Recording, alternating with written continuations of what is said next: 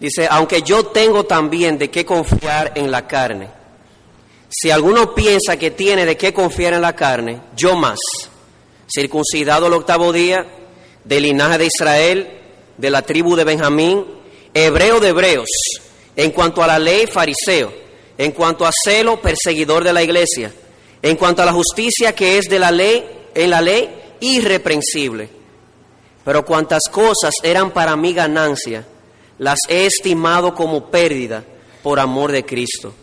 Y ciertamente aún estimo todas las cosas como pérdida por la excelencia del conocimiento de Cristo Jesús, mi Señor, por amor del cual lo he perdido todo y lo tengo por basura para ganar a Cristo y ser hallado en Él, no teniendo mi propia justicia que es por la ley, sino la que es por la fe de Cristo, la justicia que es de Dios por la fe. Amén.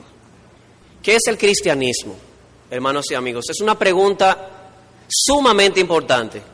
¿Qué es el cristianismo? Porque después de todo, es el cristianismo la única esperanza para el mundo. Así mismo como se oye. El cristianismo es la única esperanza para el mundo de ayer, de hoy y del futuro. Todo lo demás ha sido pesado y ha sido hallado falto.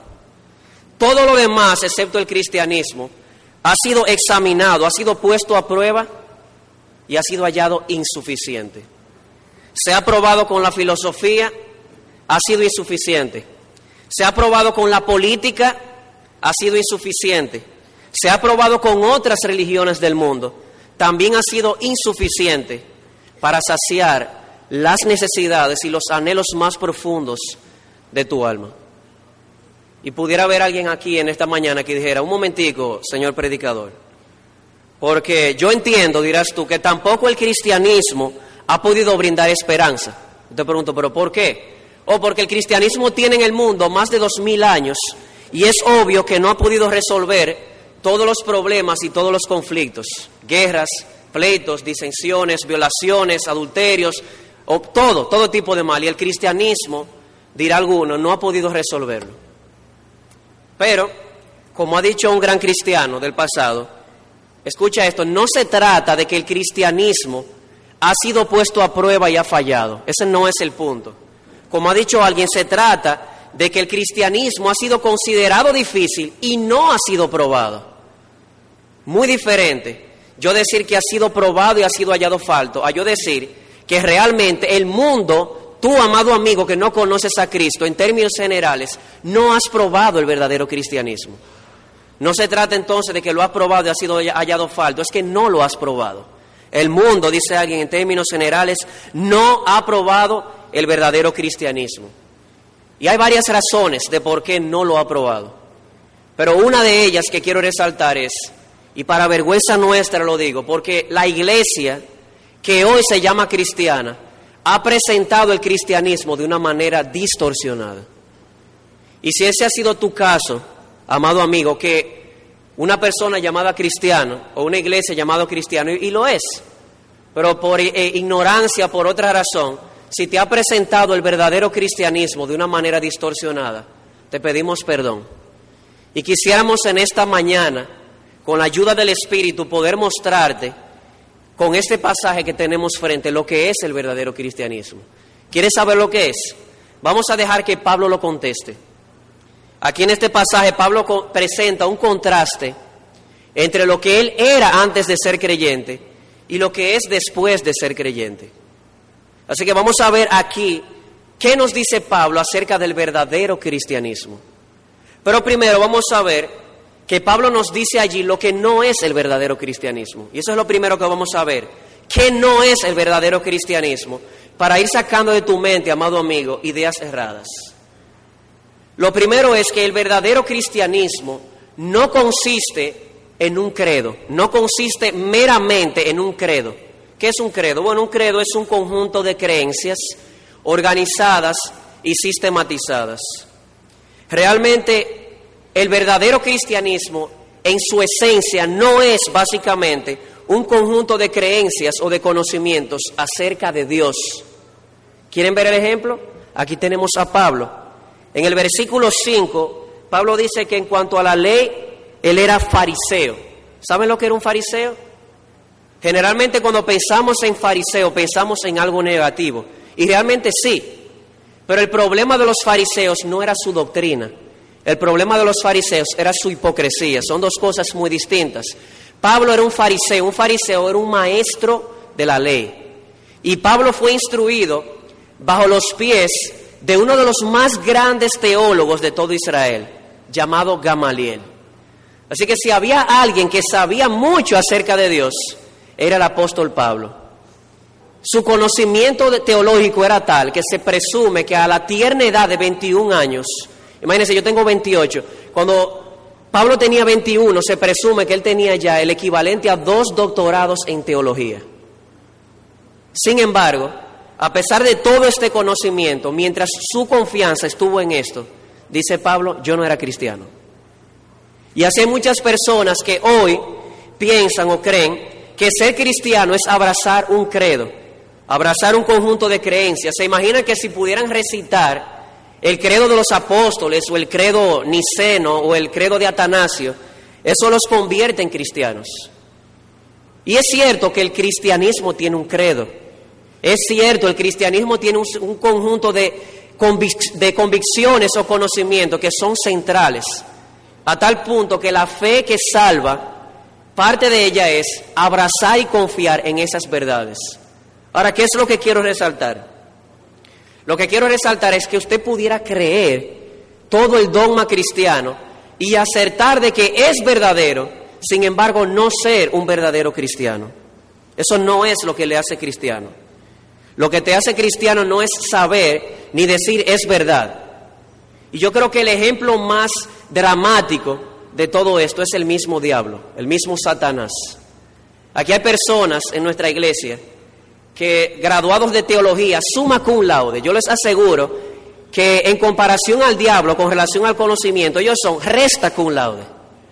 En otras palabras, yo creo que el diablo sabe más teología que todos nosotros. Sin embargo, ese no es su problema. Mire lo que dice Santiago, capítulo 2, versículo 19. ¿Tú crees que Dios es uno? Te hago la misma pregunta, amado amigo. ¿Tú crees que Dios existe y que es uno? Sí, lo creo. Felicidades, oye el resto. Bien haces, pero también los demonios creen y tiemblan. Así que el cristianismo no puede ser un mero credo o simplemente yo creer o acertar ciertas verdades de la Biblia. Pablo da otra cosa aquí sobre lo que no es el verdadero cristianismo. En segundo lugar, el verdadero cristianismo no es fundamentalmente un código de conducta. Opuesto aplatanadamente o en español, el verdadero cristianismo no consiste básicamente en llevar una vida decente ante los ojos del mundo. Miren el caso de Pablo.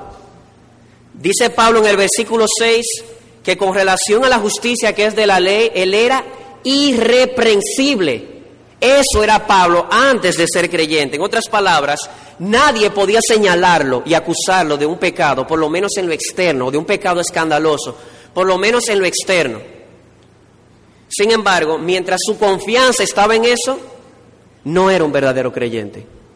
Y así hay muchas personas que hoy piensan que lo más importante es llevar una vida decente, independientemente de lo que yo crea. Y es cierto que el cristianismo el verdadero cristianismo tiene un código de conducta. Si usted abre la Biblia, usted se va a encontrar en Éxodo 20 los diez mandamientos, que son un reflejo del carácter moral de Dios. Y Él pide de todos aquellos que le siguen. Si ustedes se van a Mateo 5, van a encontrar el Sermón del Monte, Mateo 5 al 7, donde van a ver los requisitos morales y éticos que Dios exige de los ciudadanos del reino. La regla de oro también, por ejemplo, Dios dice, Jesús enseña de que trata al otro como a ti te gustaría que te traten. Así que el cristianismo sí tiene un código de conducta. Y yo iría más lejos. Yo diría que el código de conducta del cristianismo es más exigente que cualquier otro. Jesús dice que si la justicia mía no supera lo de los fariseos, entonces yo no voy al reino de los cielos. La justicia que se espera de un cristiano, la ética que se espera de un cristiano debe ser una ética de corazón. Así que el cristianismo sí tiene una ética, pero este es el punto. El cristianismo básicamente no es ética. Pudieras llevar una vida moralmente intachable o decente a los ojos de la sociedad, sin embargo eso no te hace un cristiano. Y vemos en la Biblia muchísimos casos. Por ejemplo, en Lucas 18, 11 al 12, tenemos el caso de un fariseo y un publicano que fueron a orar. Oigan las palabras del fariseo orando a Dios. Dios, te doy gracias porque no soy como los otros hombres. No soy ni ladrón, no soy injusto, no soy adúltero, ni aun como este publicano, es decir, ladrón. Ayuno dos veces a la semana y doy diezmos de todo lo que gano. ¿Quién puede señalar a un hombre así? ¿Quién puede señalar una falta en un hombre así? Sin embargo, ¿saben lo que dice Jesús? Ese hombre no fue justificado delante de Dios. ¿Por qué? Porque el verdadero cristianismo, aunque tiene una ética, no consiste esencialmente en ética. Y más aún, una tercera cosa. Pablo nos enseña aquí que el verdadero cristianismo no consiste esencialmente en un culto o vida religiosa. El verdadero cristianismo, Pablo nos enseña aquí, no consiste en un culto o vida religiosa. Es decir, la esencia del cristianismo no es los ritos que se celebran en ella. Miren, por ejemplo, el caso de Pablo. Todos los ritos del antiguo pacto los cumplió todos, e incluso los del nuevo. Tanto así que el primero de ellos, el ser circuncidado al octavo día, como nos dice allí el pasaje en el versículo 6, hasta ese lo cumplió.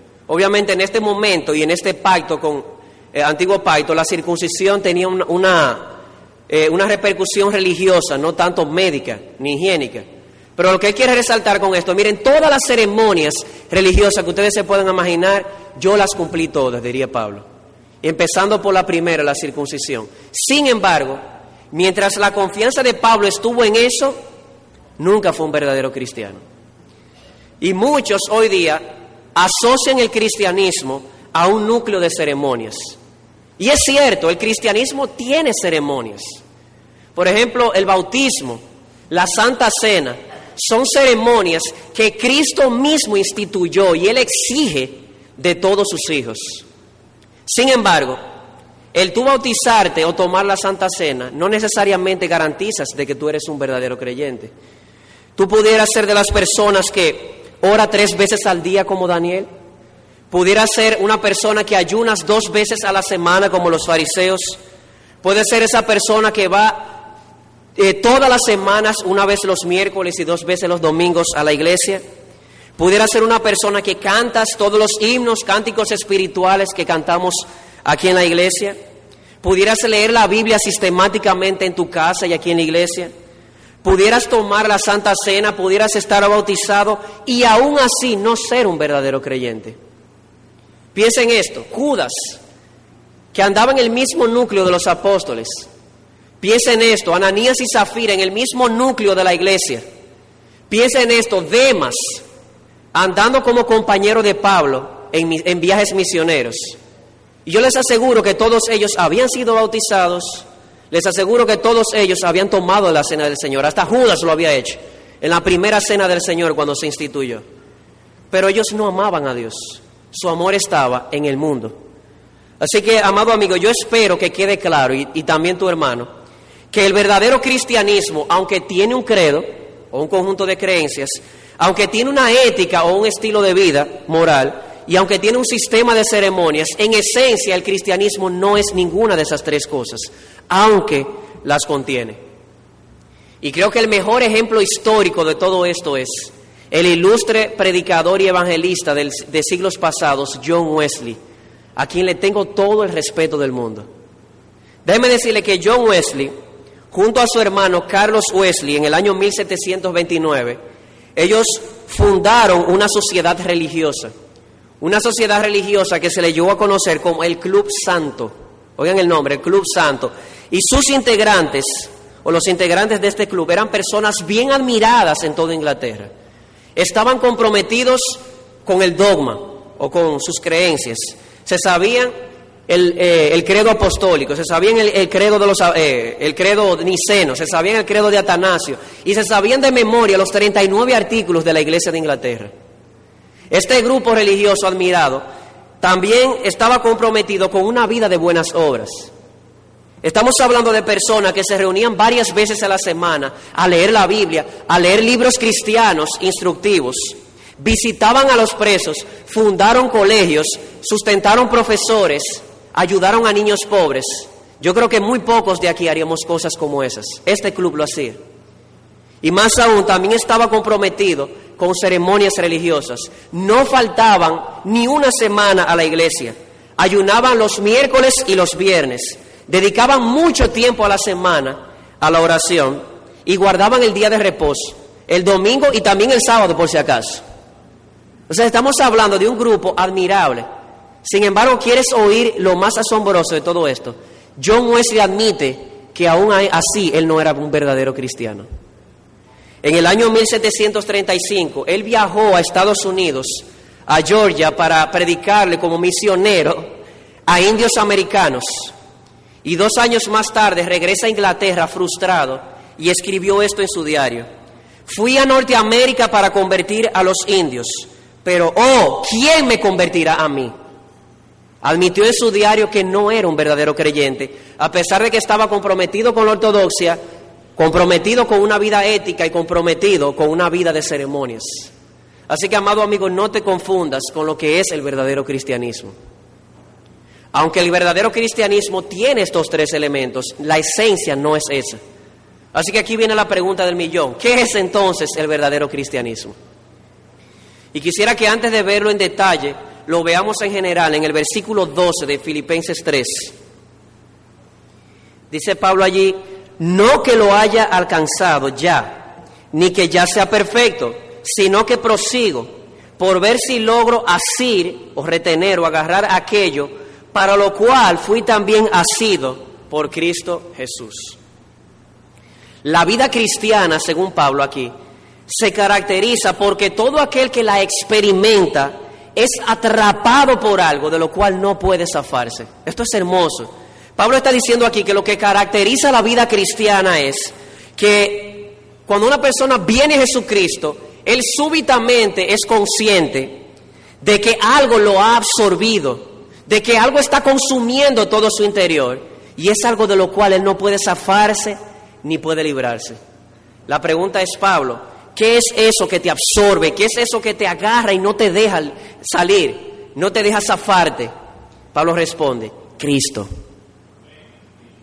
Amado amigo, oye esto, ¿quieres saber lo que es el cristianismo? El cristianismo es Cristo. Pablo enseña aquí que el verdadero cristianismo consiste en tener una relación personal, no, no conocer a Jesucristo simplemente en mi intelecto, conocerlo de una manera personal, conocerlo de una manera experimental. Y la pregunta es, eh, ¿qué implica esto?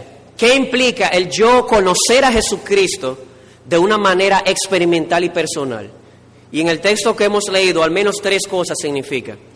Conocer a Jesucristo de una manera experimental implica en primer lugar abrazar a Jesucristo como Salvador. Y eso lo podemos ver claramente en el versículo 9. Oigan cómo dice. Y ser hallado en Él, hablando de Jesucristo, no teniendo mi propia justicia que es por la ley, sino la que es por la fe de Cristo, la justicia que es de Dios por la fe. Abrazar a Jesucristo como Salvador implica, según el texto, el yo abrazar a Jesucristo como la única esperanza para yo llegar a Dios. La Biblia enseña, desde el principio hasta el fin, que para que tú, amado amigo, puedas entrar a la presencia de Dios, tú necesitas una justicia perfecta. Señor predicador, defíname lo que es una justicia perfecta. Te la voy a definir. Consiste en guardar los diez mandamientos o la ley de Dios en todos los puntos sin fallar en ninguno. La Biblia dice que el que falla en uno de los puntos de la ley ya se hace culpable de todos. Así que una justicia perfecta delante de Dios implica yo guardar la ley de Dios perfectamente, siempre, siempre teniendo las mejores intenciones y los mejores propósitos. La pregunta a mí es, ¿quién de los que está aquí puede pararse y decir que nunca ha violado uno de los mandamientos de Dios? o que ha cumplido uno de ellos siempre con el mejor propósito y el mejor deseo en su corazón? Nadie. La Biblia dice en Romanos capítulo 3, versículo 23, que todos han pecado. Así que nadie ha tenido esta justicia y para tú entrar a la presencia de Dios necesitas una justicia perfecta y no la tienes. Y es por eso que Pablo renuncia a su propia justicia, él dice allí. ¿Por qué? Amado amigo, porque aún la mejor justicia que puedas tener delante de Dios es como un trapo de inmundicia. Isaías 64, 6. Quisiera que te definiera lo que es un trapo de inmundicia para que tengas una idea. En aquellos tiempos, eh, las mujeres no tenían acceso a toallas para poder higienizarse en su periodo menstrual. Voy a usar el lenguaje porque es el lenguaje bíblico. Tenía que usar una especie de, de trapos especiales para eso. Dice Dios que la mejor obra que nosotros podemos hacer delante de Él es como un trapo de inmundicia. O te pregunto, ¿tú te atreverías a presentarte delante de Dios y presentarle en tus manos un trapo impregnado y lleno de sangre? Bueno, vi algunas caras como, es algo grotesco, es algo totalmente inimaginablemente feo. Pues es lo mismo si tú pretendes presentarte delante de Dios con tus justicias. Mire Señor, aquí te presento mis justicias. Estamos hablando del Santísimo Dios. La Biblia dice en Isaías 6 que aún los ángeles tienen que cubrir sus rostros porque no pueden soportar el resplandor de la pureza moral de Dios. Y tú pretendes que porque un día le diste un plato de comida a una persona, eso te recomendará a Dios. No, amado amigo, estás muy equivocado. Para llegar a la presencia de un Dios tres veces santo, necesitas una justicia perfecta. Y el punto es el siguiente, tú no la tienes, ni yo tampoco. Y entonces dirás, y entonces, ¿Qué hacer? ¿Qué hago si no la tengo? Es aquí donde entra la gracia de Dios. Decía Miguel Núñez en una ocasión que una de las frases más hermosas en la Biblia son, pero Dios. Aunque tú, amado amigo, no tengas la justicia que Dios requiere para tú entrar a, a su presencia, pero Dios se ha encargado de revelar o de desplegar esta justicia para que esté a tu alcance. Dice el versículo 9, como leíamos, la justicia que es de Dios por la fe. Dios ha querido en su misericordia proveer de esta justicia. Y tú te preguntarás, ¿y cómo la puedo obtener? Porque no es mía. Es una justicia que Dios ha dado. ¿Cómo puedo obtenerla? Vamos a leer nuevamente el versículo 9. Y ser hallado en Él, es decir, en Jesucristo, no teniendo mi propia justicia que es por la ley, sino la que es por la fe de Cristo, la justicia que es de Dios por la fe esa justicia Dios la ha puesto a tu disposición, pero la ha dado en Él, es decir, en Jesucristo. Y quiero que tengas en cuenta esto. Dice Romanos capítulo 5, versículo 19, que por la, la obediencia de uno, es decir, Jesucristo, los muchos fueron constituidos justos delante de Dios. Lo que ningún hombre pudo lograr ni podrá lograr, vivir una vida sin pecado, y de obediencia perfecta a Dios, Cristo lo logró. La Biblia dice que el Verbo Jesucristo se hizo carne, habitó entre nosotros y desde el principio de su vida hasta el fin de su vida aquí en la tierra, nunca pecó, nunca hubo engaño en sus ojos, siempre obedeció perfectamente la ley. O como le dice Pablo en Filipenses 2, Él se hizo obediente hasta la muerte. Y este es el punto. Dios ha prometido, escucha esto hermano eh, y amigo, porque esta es la esencia del Evangelio. Dios ha prometido de que si tú crees en Jesucristo, dice aquí que esta justicia es por la fe en Jesucristo, esa obediencia que Jesús logró en su vida, la ponen a tu cuenta. ¿Estás entendiendo? Si tú confías en Jesucristo y lo abrazas como el Salvador de tu vida, Dios promete que no solamente tus pecados le van a ser imputados a Él, por lo cual Él fue castigado, sino que también Dios promete que esa justicia que Él logró cuando se hizo hombre, la ponen a tu cuenta. Por la obediencia de Él, muchos serán constituidos justos. Y quiera Dios que ese sea tu caso, que hoy tú puedas abrazar a Jesucristo de tal manera que se pueda decir, independientemente de que haya sido ladrón o asesino, homosexual o lo que sea, tú abrazas a Jesucristo, Dios te impute su justicia y puedas salir como el publicano, justificado de aquí en esta mañana. Quiera Dios que ese sea tu caso. Así que alabada y bendecida y bendecida sea la gracia de Dios. ¿Por qué? porque Él al justo, al inocente, lo trató como pecador para que los pecadores fueran tratados delante de Él como inocentes o justos. Eso hizo Dios por sus hijos en la cruz del Calvario. Así que conocer a Jesucristo de manera experimental implica, en primer lugar, yo abrazarlo como el Salvador de mi vida, como aquel en quien yo tengo la justicia que yo necesito para poder llegar a la presencia de Dios. Pero no es todo.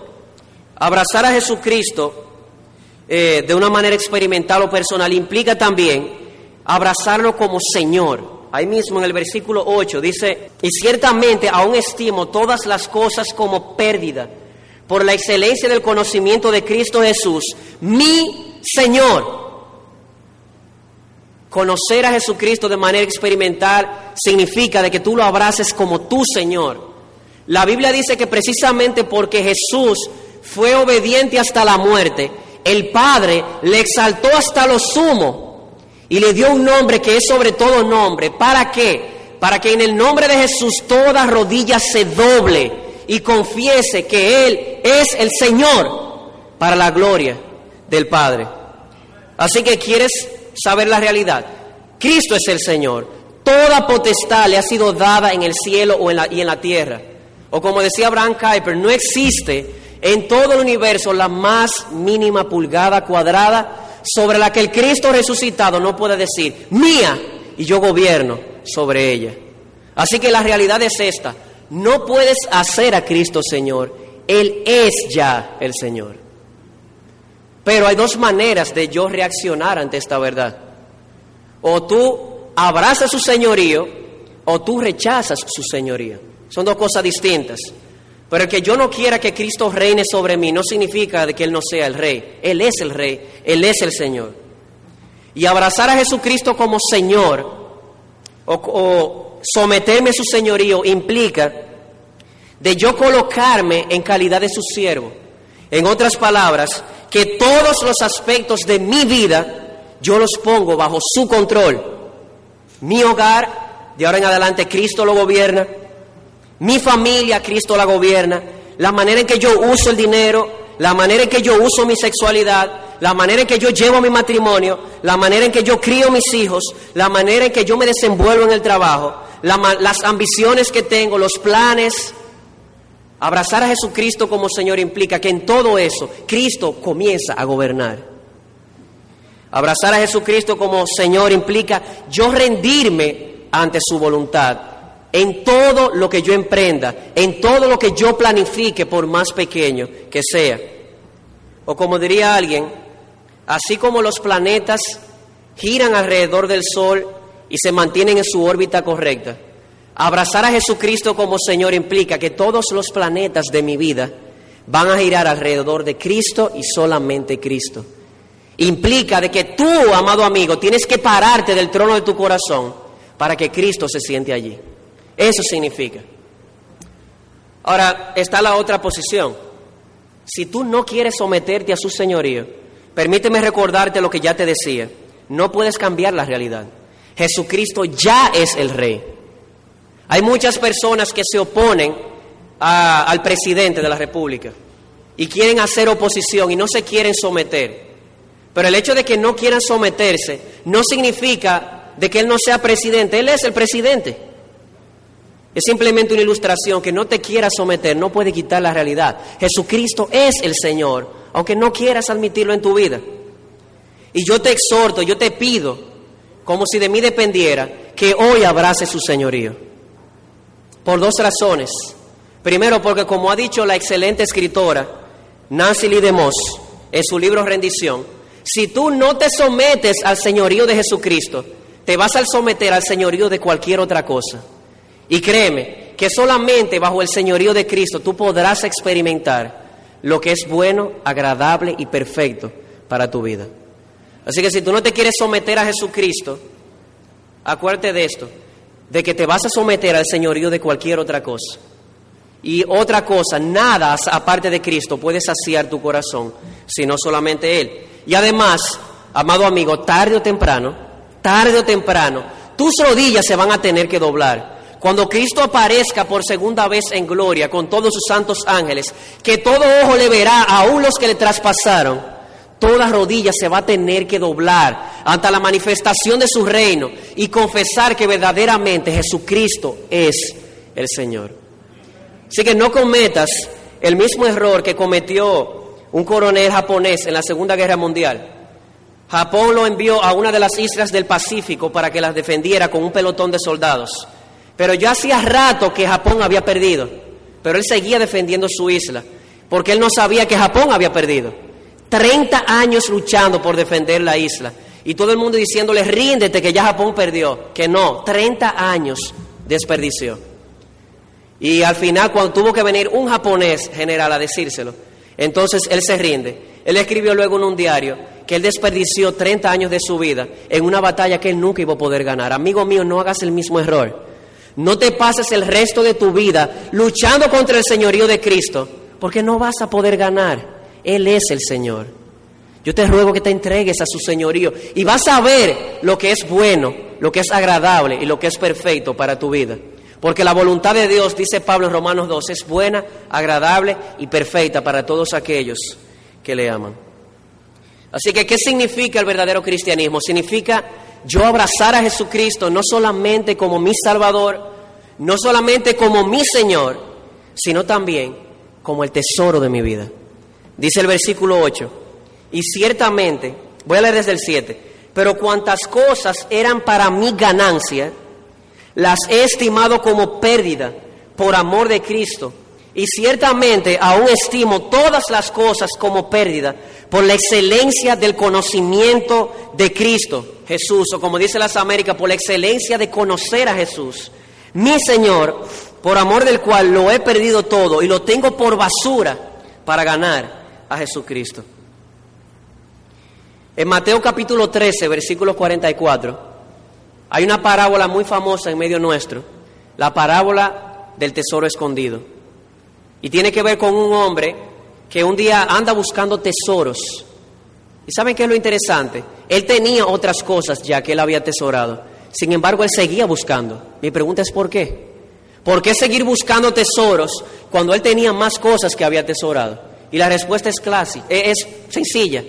Todo lo que él atesoraba no lo podía dar satisfacción. Por eso él seguía buscando. Hasta que un día encontró a Jesucristo. O mejor dicho, Cristo lo encontró a él. Encontró el reino de Cristo. ¿Y saben lo que hizo? Se llenó de tanta emoción, de tanto gozo, que fue, tapó el tesoro, salió corriendo y vendió todo lo que tenía. Corrijo, vendió con gozo todo lo que tenía todo lo que él consideraba como tesoro anteriormente, lo vende con gozo para comprar este campo. ¿Sabes por qué? Porque el tesoro que había acabado de encontrar, Cristo y su reino, le daba mucho más satisfacción y era de mucho más valor que lo que él tenía antes. Y ese es el ejemplo de Pablo. Pablo dice, habían cosas que yo atesoraba de mi vida pasada. El conocimiento, mi ciudadanía, mi reputación, mi religiosidad, pero dice Pablo, pero cuando mi confianza estaba en eso, yo no estaba satisfecho hasta que encontró a Jesucristo. Y cuando encuentra a Jesucristo y compara el valor, dice que comenzó a estimar todo lo que él atesoraba como basura. Y déjame aclararte algo. Aquí la palabra basura en el original es estiércol. Y en un sentido un poco despectivo que no voy a decir, pero esa es la palabra que aparece aquí. Pablo está diciendo que cuando él encontró a Jesucristo, todo lo que él solía atesorar, lo, comenzó a considerar como estiércol en comparación a Jesucristo. Y por eso dijo, yo prefiero perder todo esto para yo ganar a Cristo, conocer a Jesucristo. Por amor de quien dice, lo he perdido todo lo tengo por basura para conocer a Jesucristo y el poder de su resurrección. Así que, amado amigo, ser un verdadero creyente o el verdadero cristianismo no es una vida de mucho conocimiento esencialmente, aún acerca de Dios, no es esencialmente una vida éticamente aceptable entre los ojos de la sociedad, no es esencialmente una vida de ritos. Ser un cristiano verdadero o el cristianismo verdadero consiste en esto, abrazar a Jesucristo, tener una relación personal con Él, lo cual indica yo abrazarlo como el salvador de mi vida, como el Señor de mi vida y como el tesoro que más satisfacción da a mi corazón. Por eso decía así es Luis, que el problema básico, amado amigo tuyo, no es que tú deseas mucho placer, es que tú deseas muy poco placer. Si realmente anduvieras buscando el placer verdadero, te dieras cuenta que los demás tesoros son estiércol o basura en comparación a Jesucristo. ¿O es que no ves? Mira los periódicos, personas ricas suicidándose.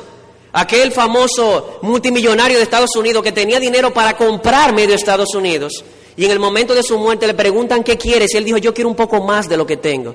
Es que no, no, no estás viendo, amado amigo. Eso es basura, no puede llenar tu corazón. Ha sido pesado y ha sido hallado falto. Solamente Cristo es tu esperanza. Así que yo te ruego que ahí en tu asiento donde estás sentado, ahora tú le entregues tu corazón a Jesucristo para que Él sea tu Salvador, tu Señor y tu tesoro. Algunas aplicaciones prácticas para concluir. En primer lugar, a los hermanos. Hermanos, escuchen esto. Lo que hemos visto hoy, que sea una advertencia, por un lado. ¿Será tu caso el de John Wesley? Que estaba comprometido, creía en el dogma cristiano, se sabía el catecismo menor, el mayor, el catecismo de niños, eh, la confesión de fe de Londres y todos los credos cristianos. ¿Eres tú como la sociedad John Wesley que daba a los pobres, que ayudaba a los profesores, visitaba a los presos y que te bautizaste, tomas la Santa Cena, vienes a la iglesia, lees la Biblia diariamente? Qué bueno, amado hermano. Pero esa no es la esencia. Esa no es la esencia. La esencia del verdadero cristianismo es que tú personalmente hayas abrazado a Jesucristo como tu Salvador, como tu Señor y como el tesoro de tu vida. Si tienes lo primero y no tienes a Jesucristo, entonces no eres cristiano. Así que que sea esto de autoexamen. Creo que es una misericordia de Dios el hecho de que John Wesley haya publicado este testimonio para que nos examinemos a nosotros mismos. Otra cosa más a los hermanos. Abrazar a Jesucristo como Salvador y Señor es algo que debe evidenciarse en nuestras vidas. Como alguien decía una vez, si yo llego aquí en este momento y llego tarde, y llego así limpiecito y les digo, escúcheme que lo que pasa es que tuve un, un percance porque me pasó un camión por encima, un volteo. Ustedes dirán que estoy loco o soy un mentiroso, porque es imposible tener un encuentro con algo tan grande y seguir igual. Te pregunto, ¿es un volteo o un camión más grande que Dios? ¿Cómo es posible tener un encuentro con Cristo como Salvador, como Señor y como tesoro y que mi vida siga igual? Imposible, amado, amado hermano. Así que que sea esto de autoexamen.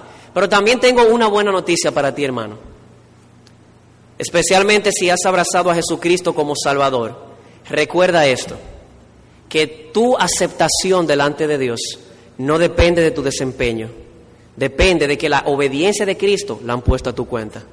Así que si has pecado y te sientes culpable ahora mismo, abogado tienes para con Dios, a Jesucristo, el mediador.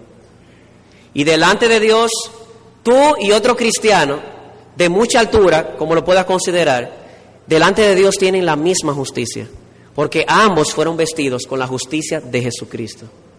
No es tu justicia lo que te salva, es la justicia de Jesucristo. Y por último a los amigos que nos visitan. Espero que haya quedado claro el mensaje. Eh, eh, amigos y jóvenes y niños que tienen tantos años en la iglesia, yo espero que haya quedado claro esto, que la única esperanza para tu vida es Cristo y solamente Cristo. Todo lo demás ha sido probado, ha sido pesado y ha sido hallado falto. ¿Para qué quieres experimentarlo entonces? ¿No te basta el ejemplo de Salomón, que lo experimentó todo, todo, y al final de su vida dice, todo eso es vanidad y aflicción de espíritu? ¿Por qué quieres experimentarlo? Todo eso, amado amigo que nos visitas hoy, no es más que vanidad, es algo vacío tu única esperanza es Jesucristo. Lo que puedes hacer ahora mismo es entregarte a Él. Y tú te preguntarás, ¿y cómo puedo hacerlo? Bueno, hay cuatro cosas que debes hacer. Primero, hay algo que debes admitir, admitir de corazón. y debes pedirle a Dios que te ayude a hacer esto. Admitir delante de Dios que eres pecador. No que simplemente pecas. Todas las religiones del mundo enseñan que el hombre hace cosas malas, pero la que la Biblia enseña es más fuerte todavía, es que el hombre es malo. El hombre en esencia no es bueno, el hombre en esencia es pecador. Debes admitir eso. Debes admitir que tú no tienes la justicia que Dios requiere para tú entrar a la presencia de Dios. Debes admitir que la mejor obra que puedas hacer o la, o la mejor justicia que tengas delante de Dios es un trapo de inmundicia. Debes admitir que no puedes salvarte a ti mismo. Imita a Pablo. Pablo dice, yo abandoné mi propia justicia, que es según la ley, para abrazar la justicia de Dios, que es en Jesucristo. No puedes salvarte a ti mismo. Segundo, aquí hay algo que debes creer. Debes admitir, vuelvo y repito el primer punto de esta aplicación para ti, de que eres pecador, de que no tienes la justicia que Dios requiere, de que no puedes llegar a la presencia de Dios con tus propios méritos y que no puedes salvarte a ti mismo. En segundo lugar, aquí hay algo que debes creer. Debes creer que Jesucristo es quien puede llevarte a Dios. Que Jesucristo es ese Salvador que puede salvarte de la culpa, del dominio y de la condenación del pecado. ¿Por qué? Porque de tal manera Dios amó al mundo que ha dado a su único Hijo para que todo aquel que en Él cree no se pierda, mas tenga vida eterna. Jesucristo es la solución. Una cosa más, hay algo para considerar aquí, amado amigo. Considera que Jesucristo no solamente quiere ser tu Salvador, Él también quiere ser tu Señor, aquel que gobierne en todas las esferas de tu vida. Él exige de ti, amado amigo y hermano, total y decidida lealtad. Él quiere todas las esferas de tu vida, que todas las esferas de tu vida giren alrededor de Él. Y por último, algo para hacer. ¿Qué vas a hacer ahora? Necesitas arrepentirte de tus pecados. En una ocasión, Pedro predicando en Pentecostés, cuando toda la audiencia quedó convicta de pecado, le preguntaron a Pedro, ¿qué hacemos? Pedro le respondió, arrepentíos y convertíos para que sean borrados vuestros pecados. Y hay un pasaje en la, en la escritura que ilustra bien lo que es el, el arrepentimiento. Aunque está en un, contexto de Jesús hablándole a una iglesia cristiana, el, el verdadero arrepentimiento se ilustra allí como un abrir la puerta del corazón para que Cristo entre a mi corazón y reine. En una ocasión, un joven fue a visitar a su amigo y su amigo tenía una música bien alta. Y él empieza a tocar, a tocar, a tocar, a tocar, a tocar. Y él sabe que su amigo está adentro porque él está oyendo la música. Pero su amigo adentro no puede escuchar eh, a su amigo tocando desde fuera. Así que le pasaron horas tocando. Hasta que su amigo baja el radio por alguna circunstancia. Y en ese momento escucha a su amigo tocándole va y abre la puerta y cuando la abre su amigo tiene las manos en la espalda. Su amigo le dice, eh, me trajiste algo, me trajiste un regalo. dice, no, sí, tú me trajiste algo, déjame ver qué tienes en tu mano. No, no, no, no tengo nada. Déjame ver qué tienes en tu mano, si no, no te dejo entrar. Y cuando saca sus manos, sus manos estaban sangrando de tanto tocar. Amado amigo, yo espero que tú entiendas que esta mañana Dios te ha traído aquí porque Él sigue tocando la puerta de tu corazón. El arrepentimiento es ilustrado aquí como un abrir la puerta de tu corazón para que Cristo sea el Salvador, el Señor y el tesoro de tu vida. No dejes que la música del mundo, no dejes que esa basura te entretenga. Al final es un, como dice el pastor Arocha, un caramelo, pero e-, es un veneno cubierto de caramelo. Por afuera se ve muy bonito, por adentro es ajenjo amargo y al final no te dará satisfacción. No dejes que las cosas del mundo te entretengan. Ábrele la puerta a Jesucristo.